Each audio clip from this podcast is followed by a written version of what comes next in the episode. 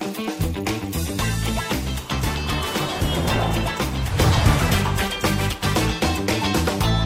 欢迎收看财经木 house，我是阮木华。好，结束了国庆四天连假之后呢，这个全世界股债市哈，等着我们投资人呢继续交易。好，啊大家发现呢，这个四天连假哈，其实国际震惊情势真的很不平静哈。这个巴勒斯坦跟以色列居然爆发了五十年来最血腥的战争了哈。全球股市可以讲说是在这场战争之下匍匐前进。那我们看到美股哈，呃，在这个战火频传之下呢，确实出现了连续啊上涨的行情，包括美元指数呢也从一百零三呃零七点啊掉头向下，美债殖率哈十年期呃也从啊接近四点九哈掉头向下往这个四点五走哈，似乎这场战争呢让股债市迎来了一个转折点，这到底是怎么回事？今天我们要来讨论这个话题之外，告诉大家啊。呃，这个债市哈，今年以来非常有可能出现史上哈第一次的连续三年的下跌哈。去年全球债市哈跟股市跌翻了嘛，这大家都知道。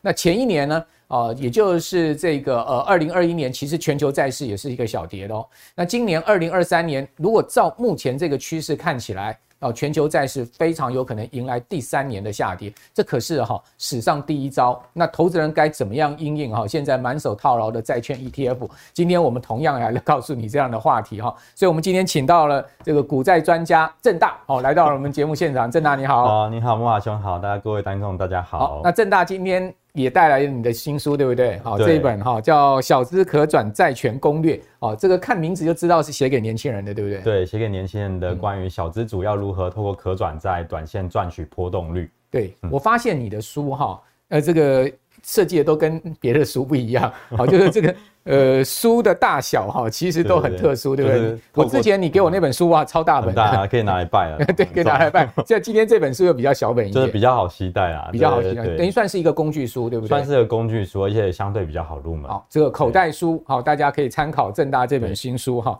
好，好，那。呃，在访问正大之前呢，我们先来看一下本周啊，大家要关注的一些重要的经济数据。首先，先来看美国，美国这个礼拜哈，除了公布 CPI 以外哈，最重要还是公布了九月 PPI。那九月的 PPI 呢，诶，又是超出预期，是继上周哈。周末，哈，这个非农业就业数据哈，让大家摔破眼镜之后呢，再次哈也摔破了眼镜，哦，同样的超出预期，主要原因是能源成本的上升，而这也是联准会哈在通膨降温上面的一块绊脚石了哈，让十一月的升息路径更加是扑朔迷离。不过市场倒是蛮淡定的了，我们看到 CME FedWatch Tool 显示呢，十一月跟十二月啊两个两次的这个呃联准会的议息会，也是今年最后的两次会议啊。全部加起来的升息几率呢，大概只有三成，也就是百分之七十的这个市场交易者还是认定哦，尽管呢非农就业数据跌破眼镜，PPI 呢也超出预期。但是联准会应该哈在以呃这个以巴战火之下呢，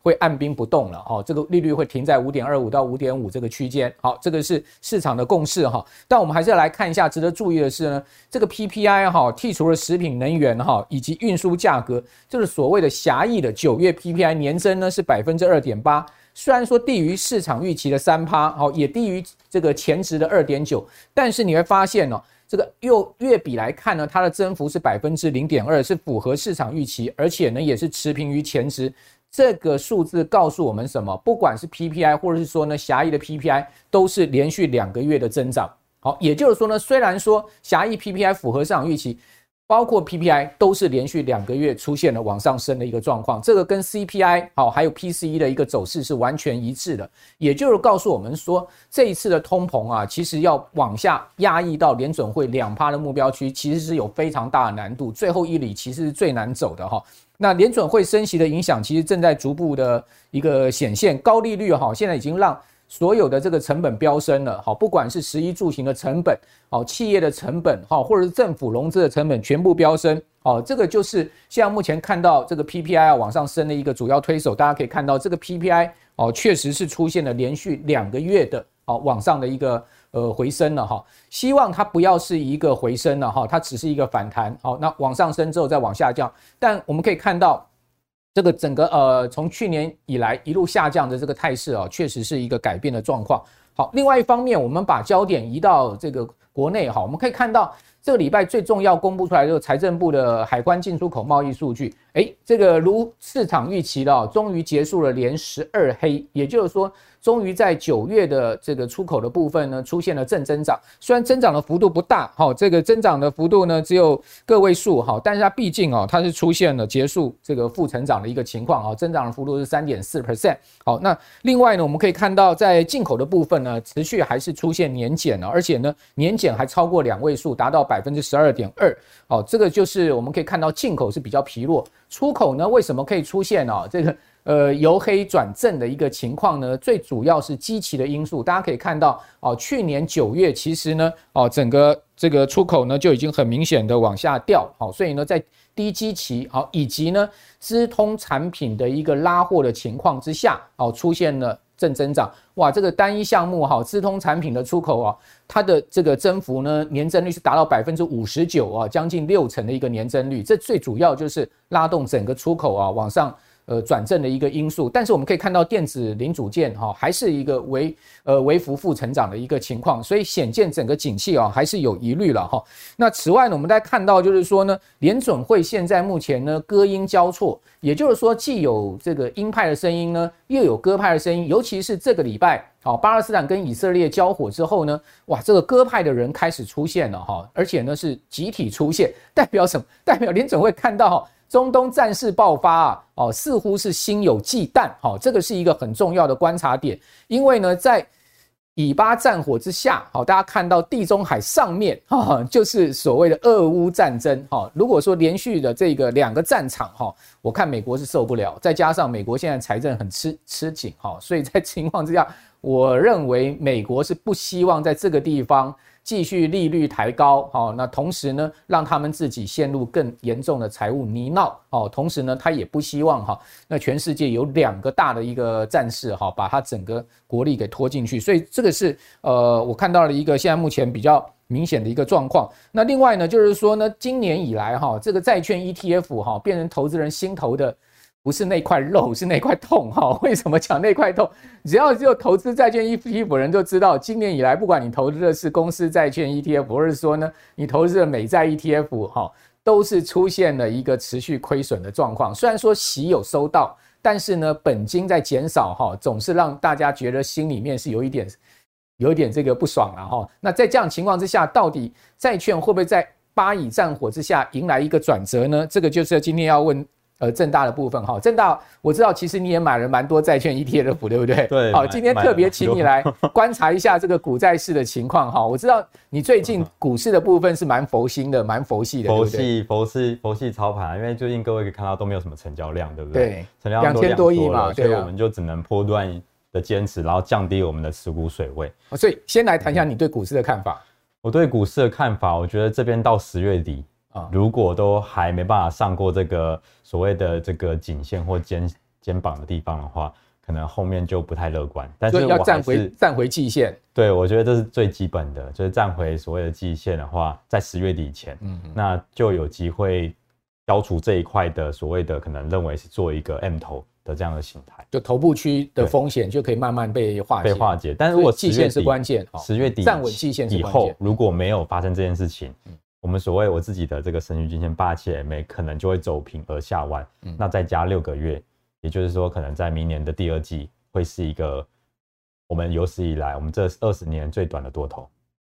OK，听起来是，所以关键的时间就是十月底啦，就是说十月底如果没事的话，那其实就还好。如果十月底以前，啊，我们从技术面来观察的话是这样。对，正大看股市是这个危中有有机会，对不对？哦，也没有把这个市场看死哈，就是他讲说呢，就是要站回颈线，颈线呢大概就是在差不多一万六千八百点到一万呃一万七这个中间嘛，对不对？好，那另外呢，季线大概也在一万六千七百点啊。那这个礼拜其实大盘就有来挑挑战季线了，哦，挑战季线，但不代表它能站稳季线。好，那站稳季线之后呢，还要让季线走平上扬，好，这个是一个关键。所以我的看法也蛮跟他雷同的，也就是说，季线真的是一个非常重要的关键。各位可以看到台股大盘哈，其实呢，呃，这几个月以来，它一直卡在低点，大概一万六千两百点，好，高点大概就一万六千八百点，这个中间这个六百点的狭幅的一个呃波动。对，那其实上面呢，铁板区呢就是季线，好，下面呢一万六千两百点的政策护盘的铁板区，所以你就看到在这个区间。哦，所以这有两次，好像两次都没站上。对，两次没站上嘛，那也有两次没跌破嘛，对不对？也有两次跌到一万六千两百点，就是没有像我一开始上一次来想的这么乐观了。所以我觉得我们做的，我们都是波段可转债或是债券，都是做 long term 的。我们需要，呃，就像航空母舰不可能随时这样转弯嘛，我们一定要先调整好我们的这个比重，然后要保持保有弹性。好，对，所以。观众朋友，重点了，就是说站站上了一万六千八百点，继续往一万七千点突破哈，这就是盘势的关键。如果盘是这样走的话，就不用太悲观，对不对？好，如果不是这样走的话，那你刚刚讲说到明年第二季整个多头就要结束了，是吗？就会是因为通常我们算大概八七二八四 MA 的话，是平均都有两年，那一年半是一年半是多头嘛，那半年做头，所以将来算的话，其实应该也是要落到二零二五年，但没想到这一次大概才。从那个去年，从今年初才刚开始走，然后我不认为就这样结束啦，因为这样才一年，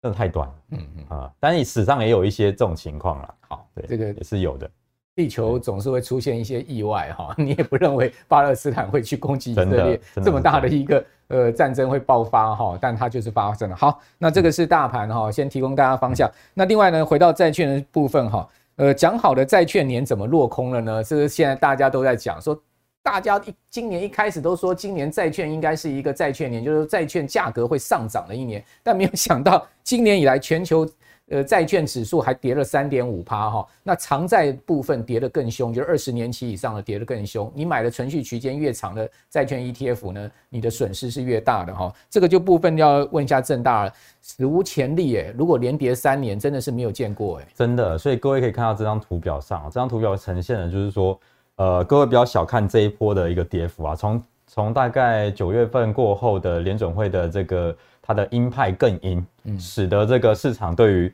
未来长天期的这个利率啊，其实他们就开始害怕说可能要维持高利率一阵子。你看短短的这样跌幅将近十三 percent，在长债上面来看，如果以换算成股票来讲，就大概跌两千多点。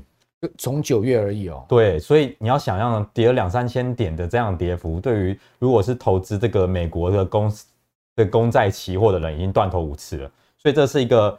算是史诗级的一个崩盘了。嗯，那对我来讲呢，这是啊，应该很少人会有在节目上把我自己的这个亏损讲出来了哈，而我自己也是第一次。来录这样的一个主题，其实你在上节目之前，你就把你的这个对账单赖给我了嘛，对不对？我一看，哇哇，亏不少。满江红。但但其实后来，我我那个 那个木华兄找我在录这个节目的时候，我在思考说，哎，其实我很久，我已经好几个月没有把这个账户打开了，一打开才 惊为天人啊，原来已经快要破底了，就是这些债券啊，快要破底了哦。但是后来，其实我这边有一个比较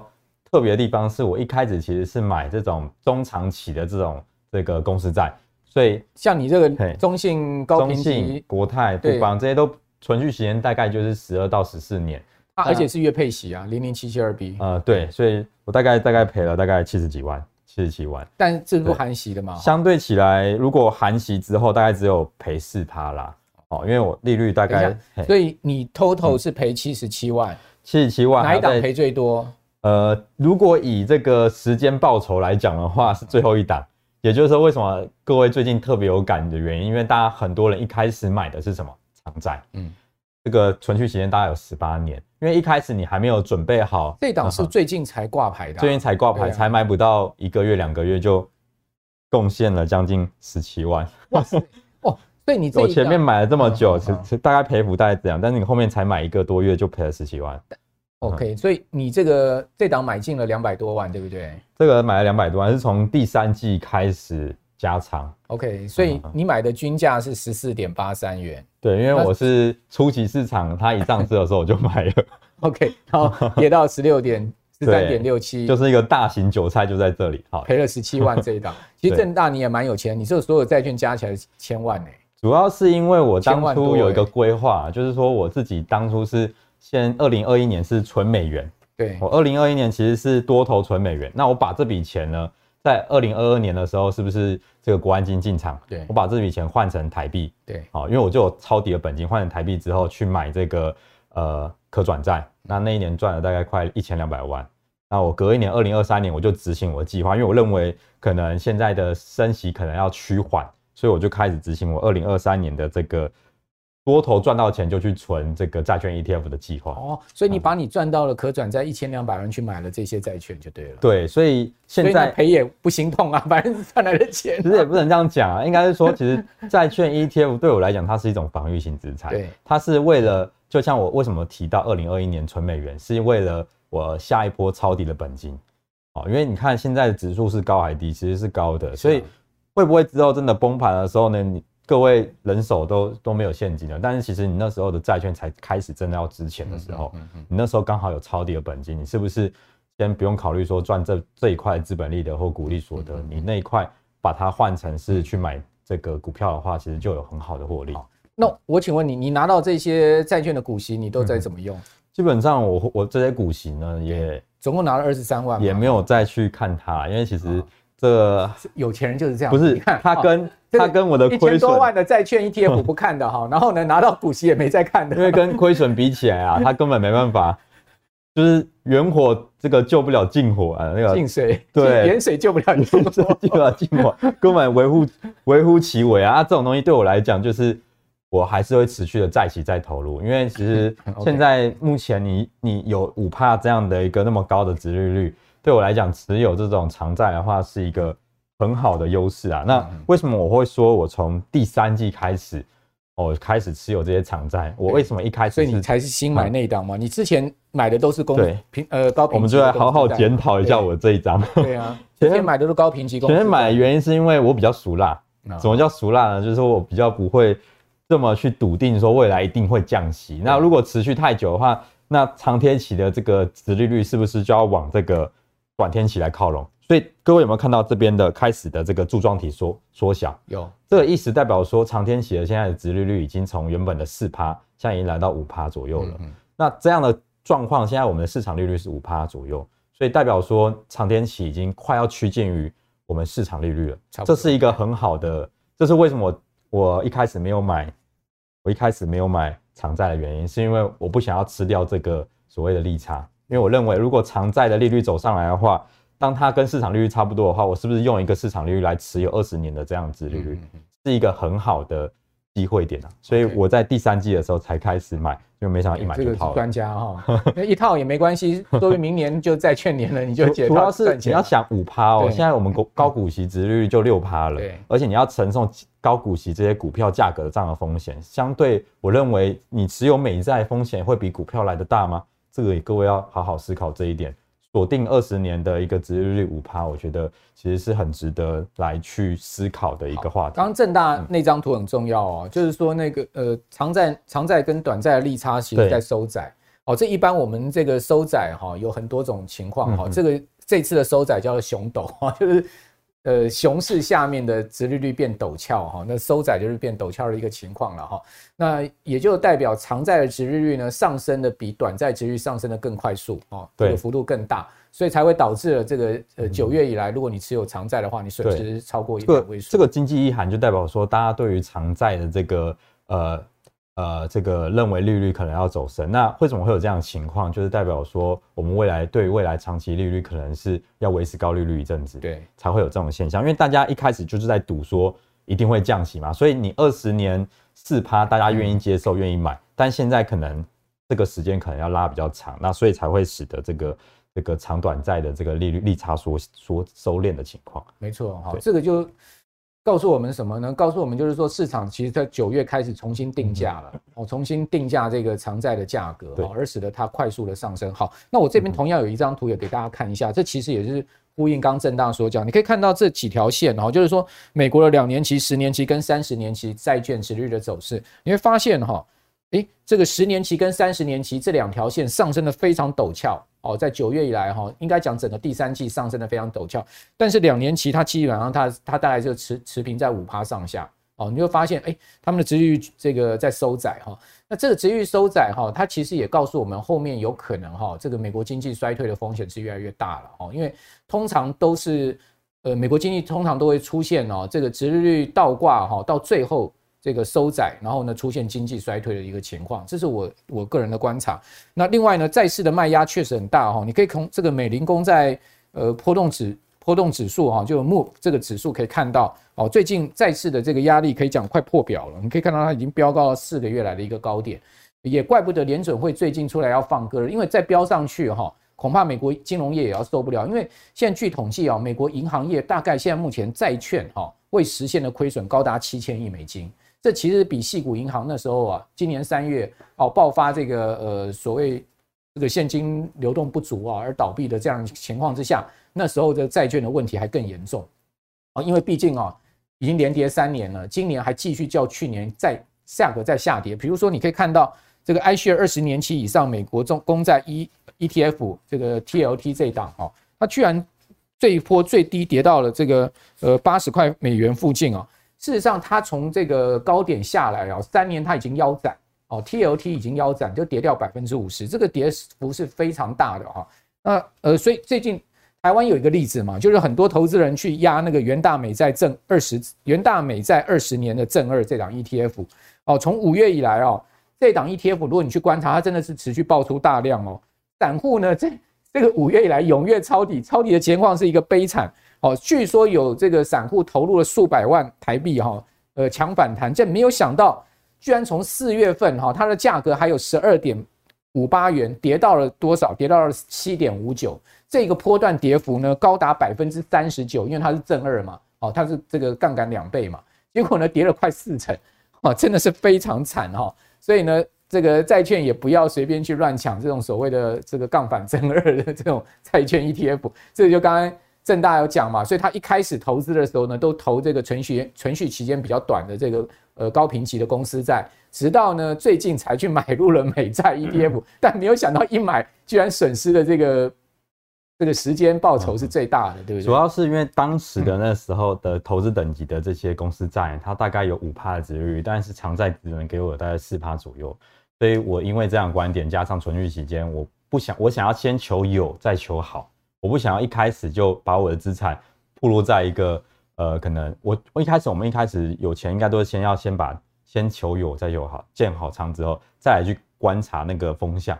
那另外，刚才木华兄提到那个杠杆型的这个 ETF，其实是不太能长期持有的，除非一定打短线。除非你认为一个月内债债息的这个应该说债券的利率会有明显很明显的一个转折，不然其实你长期持有的话，你会有转仓的成本，你会有价差的成本啊。因为各位知道，他投资的是公债的期货，那公债期货每一个换仓都要有成本啊，所以你会看到公债跌的其实顶多是。例如顶多二十趴，但是你的这个债券 ETF，呃，你的这个杠杆型的正二可能会跌超过四十趴哦。嗯，哦，为什么？因为中间有很多的换仓成本 都被牺牲掉了。现在已经出现这样四成的跌势。对，其实那时候我其实我就有在讲说，不能去持有这些杠杆型的 ETF 啊。对，哦，持有可以，但是要短线。刚正大讲，短线，大家一定要记得杠反型的 ETF，就是杠杆型的，就是正二啊，哈，什么正三这种哈，或者说呢。呃，负反向的这个反一啦，哈，这种 ETF，请记得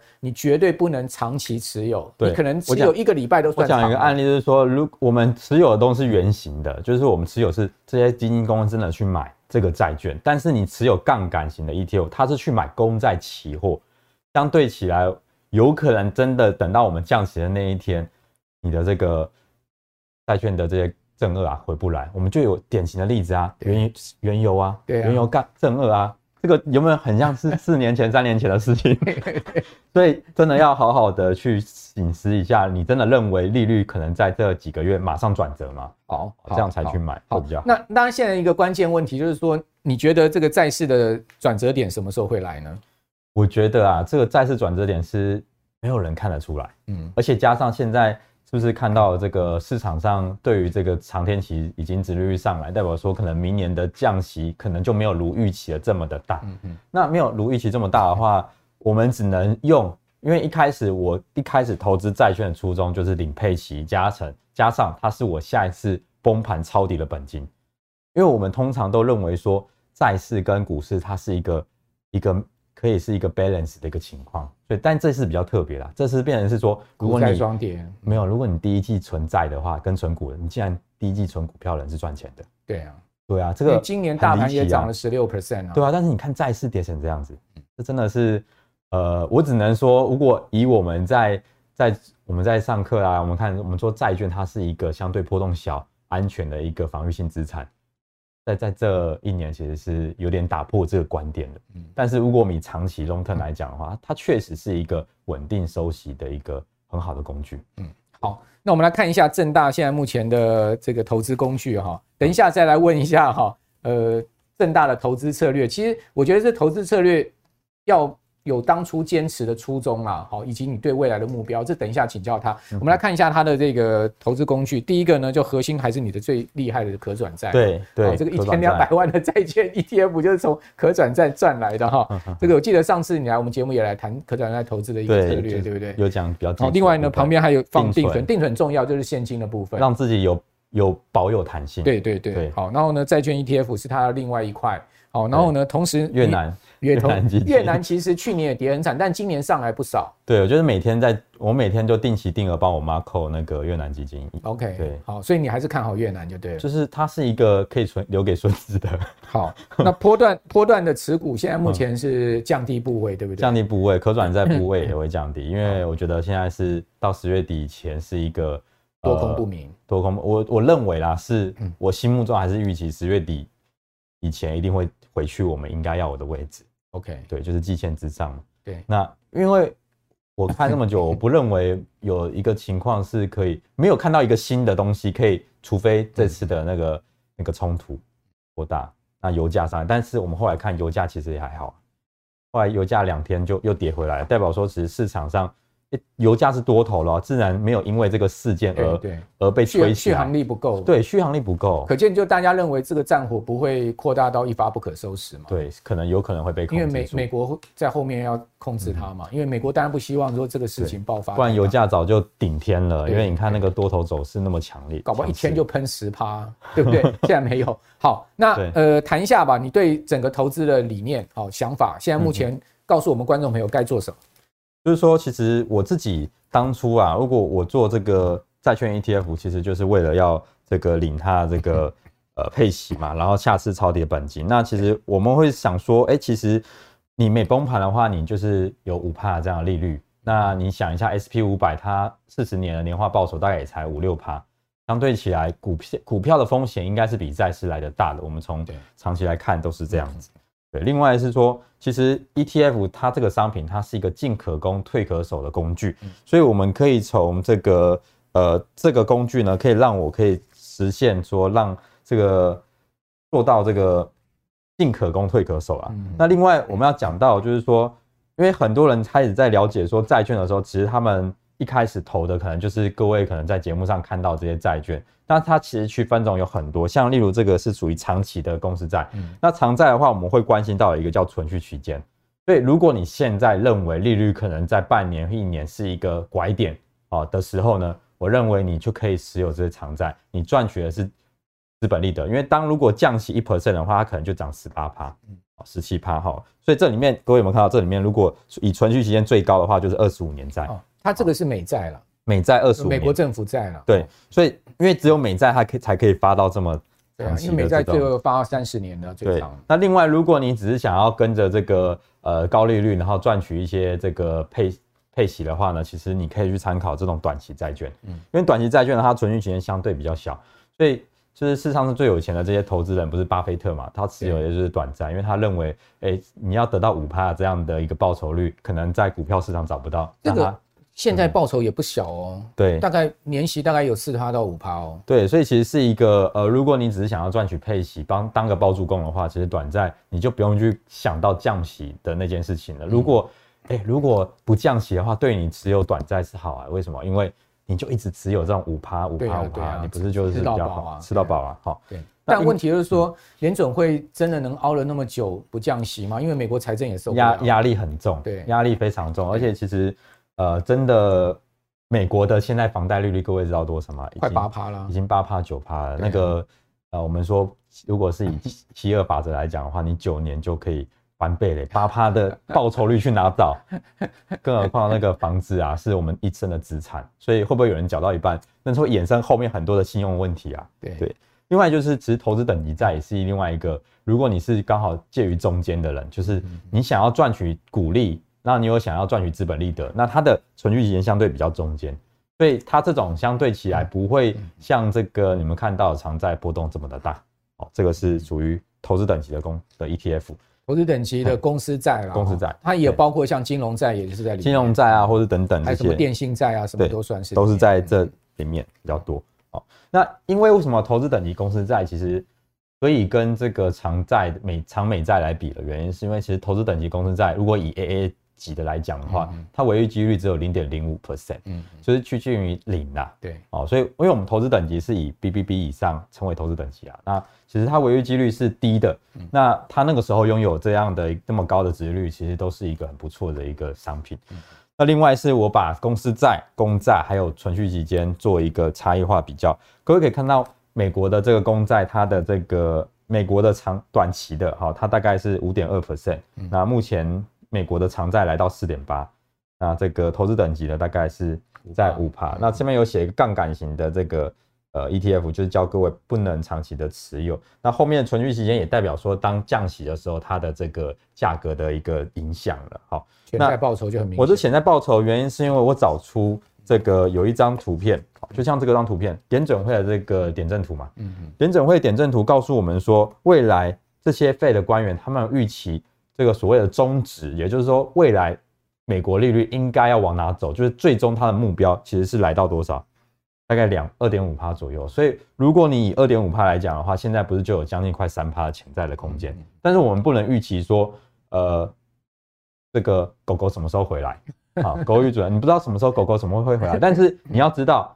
其实利率基本上维持在一个可能这个是一个啊，那美国的长期的这个平均的利率大概是在三点五趴，啊，平均这几百年来讲大概是三点五趴左右，所以。你现在五趴是高还是低？各位就好好思考这件事情。嗯，好。那另外就是说，存续期间也是一个大家要关注。就其实未来如果真的债券价格要涨的话，那当然就是存续期间越长的，它的这个呃资本报酬会越好。对，所以各位可以看到，我举一个案例，就是说一个是二十五年的这个美债，另外一个是大概存续期间只有呃大概十四十四左右的这样的一个。公司债，那这样的这两个差别，你看，在这一波九月份的下跌，一个跌大概十二 percent，一个大概跌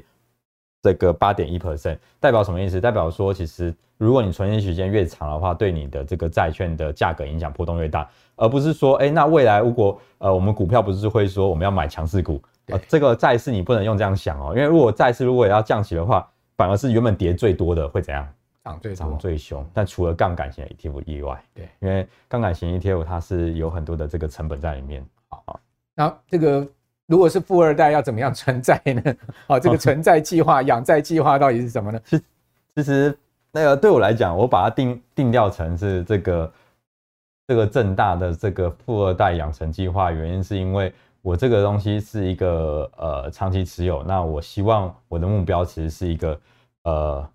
可能就是等下一次的一个崩盘，我有抄底的本金，那每年都有五趴的这样的报酬。那这个是经济日报它秀出来的，这个可能在每一次下一次的降息之前，它的一个涨幅啦，就代表说债券呢，它通常这个市场它会领先于这个利率政策，也就是说，当利率政策如果要转向的时候呢，其实你那时候再来进去买，你都可以赚到一个不错的资本利。对，我们来看一下，就是说。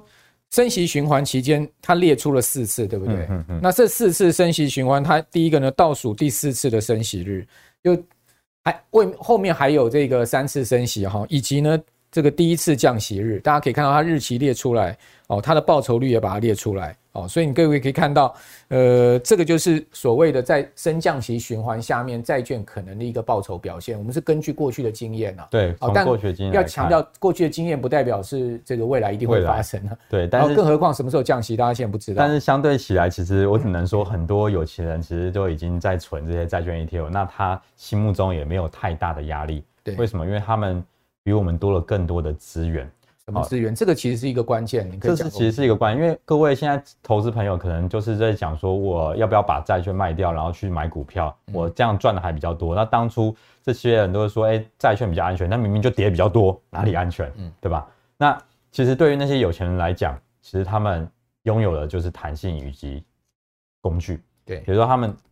其实蛮多人使用这个不限用途借贷的一个工具，也就是说，你可以把你的 ETF 拿去给券商抵押。那他可以可能当天打电话过去，下午钱就拨过来了。所以你如果你要短线在操作所谓的这些股票的话呢，它就不会有卖股的压力哦。所以它是一个很好用的工具。那呃利率水准也基本上如果是大户哈都比房贷利率来的低，所以很多的大户都专门用这种工具来赚钱。房贷利率低，那就低到两趴以下哎、欸。呃，两呃，现在房贷利率大概是二点二。对啊，对，二点二，它比二点二还低一些。就是我一些它资金很多的大户，那时候买几亿的那种这些 ETF，那它那些 ETF，它为什么可以 hold 得那么久？不是因为它有钱，是因为它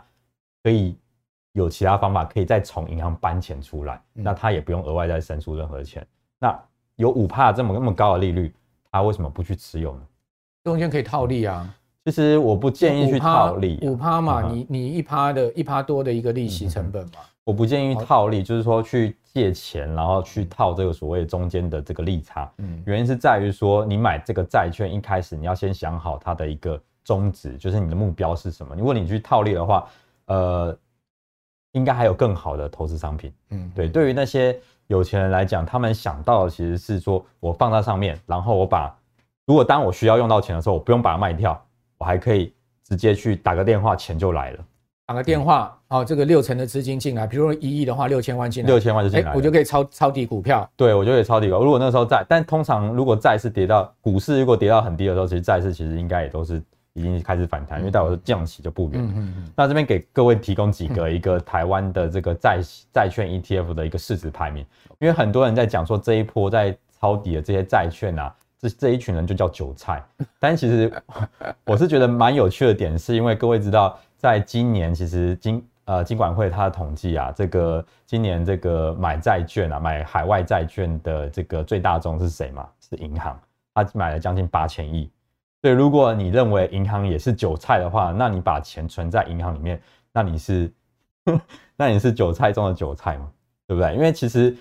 他们银行他们是最终他们想要的是什么？银行它是风险趋避还是风险爱好？他们其实风险趋避，那为什么他还存这么多债券？他看到的是什么？就是看到利差。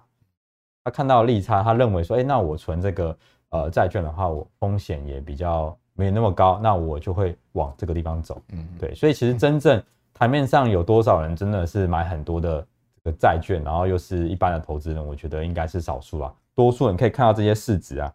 这大概应该有一半以上全部都是什么？人买的，法人买的，因为你看这个动辄一个这个上千亿，都都上千亿啊！你可以看到前面几档全部都是千亿起跳的，所以其实这个是一个给各位呃一个一个参考了哈。债券其实是我们刚好在这二十年难得一遇啊。那对我来讲，我还是持续的持有。嗯，那我目前呢，就是会开始把我如果有赚到的一些获利，我会把它转向去投资这个。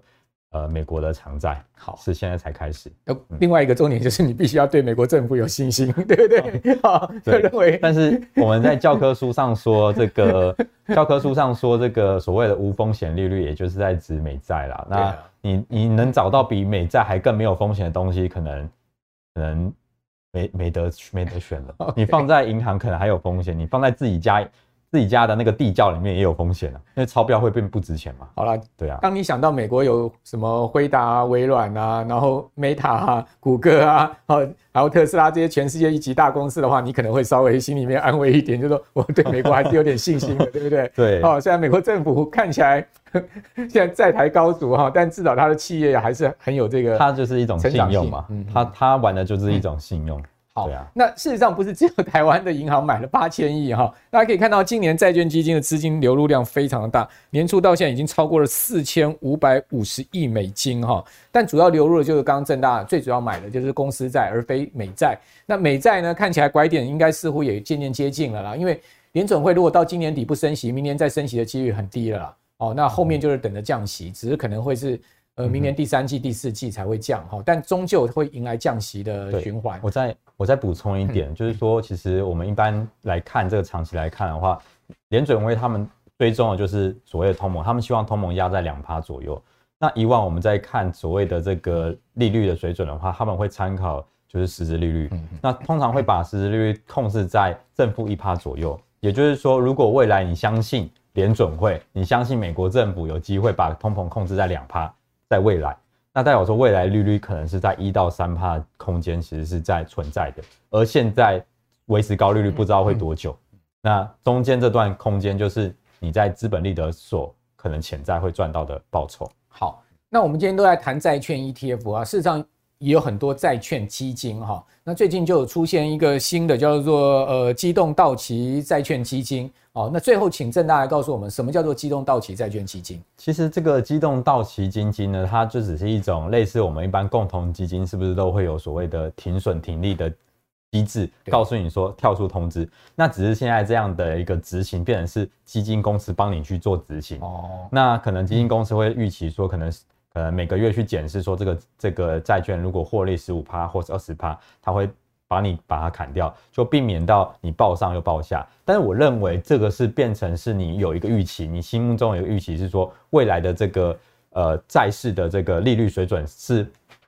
扑朔迷离的，就是说它是上下起伏的，会一下升值，一下又贬贬值贬呃降息这样子。那你再去说，不然其实如果你若认为未来 long term 都是一个长期。利率会走低的这种情况的话，你持有这个东西等于是限缩自己的获利。OK，对，好，那呃相关的资讯就提供大家参考。然后今天非常谢谢正大哈，也呃再次跟大家讲，正大这本书可以参考《小 资可转债权攻略》哦，这个真真的否年轻人的一本工具书哦。那这个债市呢，呃，我我认为春天终究会来了哈，只是说从春天有时候就会比你想的迟到一点。哦，那股市呢，刚刚正大也有把它的一个方向提供给大家参考，我个人也蛮认同的。哦，那今天非常谢谢正大啊，也谢谢我们所有观众朋友的收看。好，我是阮木华。好，请各位锁定我们的财经木 House 啊，六日早上的九点钟的准点播出之外，好，把我们的节目介绍给您更多的好朋友啊来知道。那我们大家可以一起在投资路上共同前行。好，那我们今天就到这边喽，拜拜。谢谢，拜拜。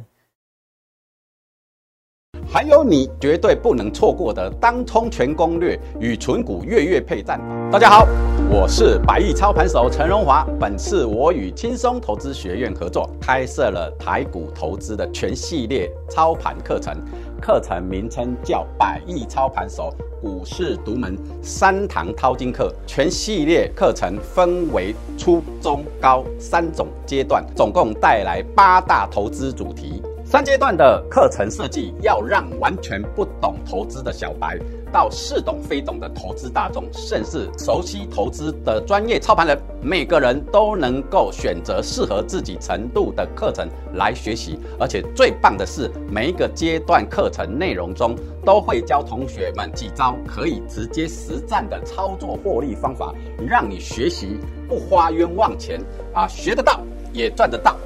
首先，初阶淘金课程的设计针对小资族、投资小白，老师将带你破除市面上的投资迷思，并且快速的建立正确的投资观念，教你如何善用市场上的投资工具，找出高胜率的获利攻略，让小资族不用借钱也能运用投资工具，从高价股中赚到钱。接着，中阶淘金课的同学将进阶学习到跳脱散户思维的各种投资攻略与对盘势趋势的判读方法，并教你专业操盘人使用的筹码追踪方式与个股合理股价算法，还有你绝对不能错过的当冲全攻略与存股月月配战法。学习到本阶段的你，投资程度就已经超越市场七十八的投资人。最终高阶淘金课程将是你成为操盘手的必胜最后一里路。市场上的老师都在教你如何获利，我却要教你如何停损，